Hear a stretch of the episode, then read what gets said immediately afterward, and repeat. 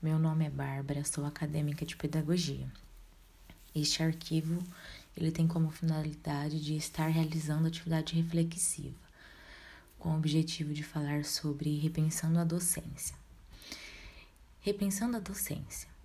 O educador, o professor, precisa estar em um constante desenvolvimento para acompanhar as mudanças que estão acontecendo na atualidade.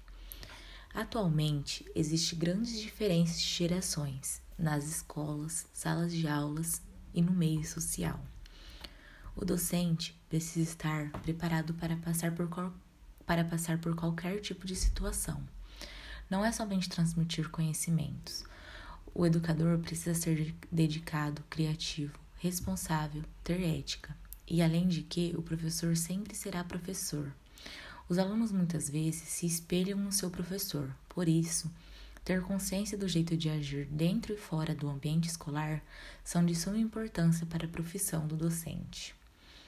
Para, garantir uma aprendizagem significativa, o professor não pode ser limitado ao seu conhecimento adquiridos na formação acadêmica inicial.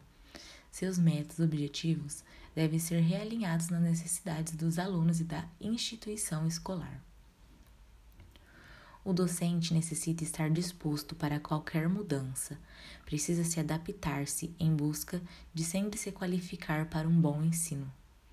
Um bom profissional nunca deixa de estudar, por isso a importância de ir sempre em busca de mais conhecimentos. Estar constantemente atualizado é essencial para o sucesso nos dias de hoje.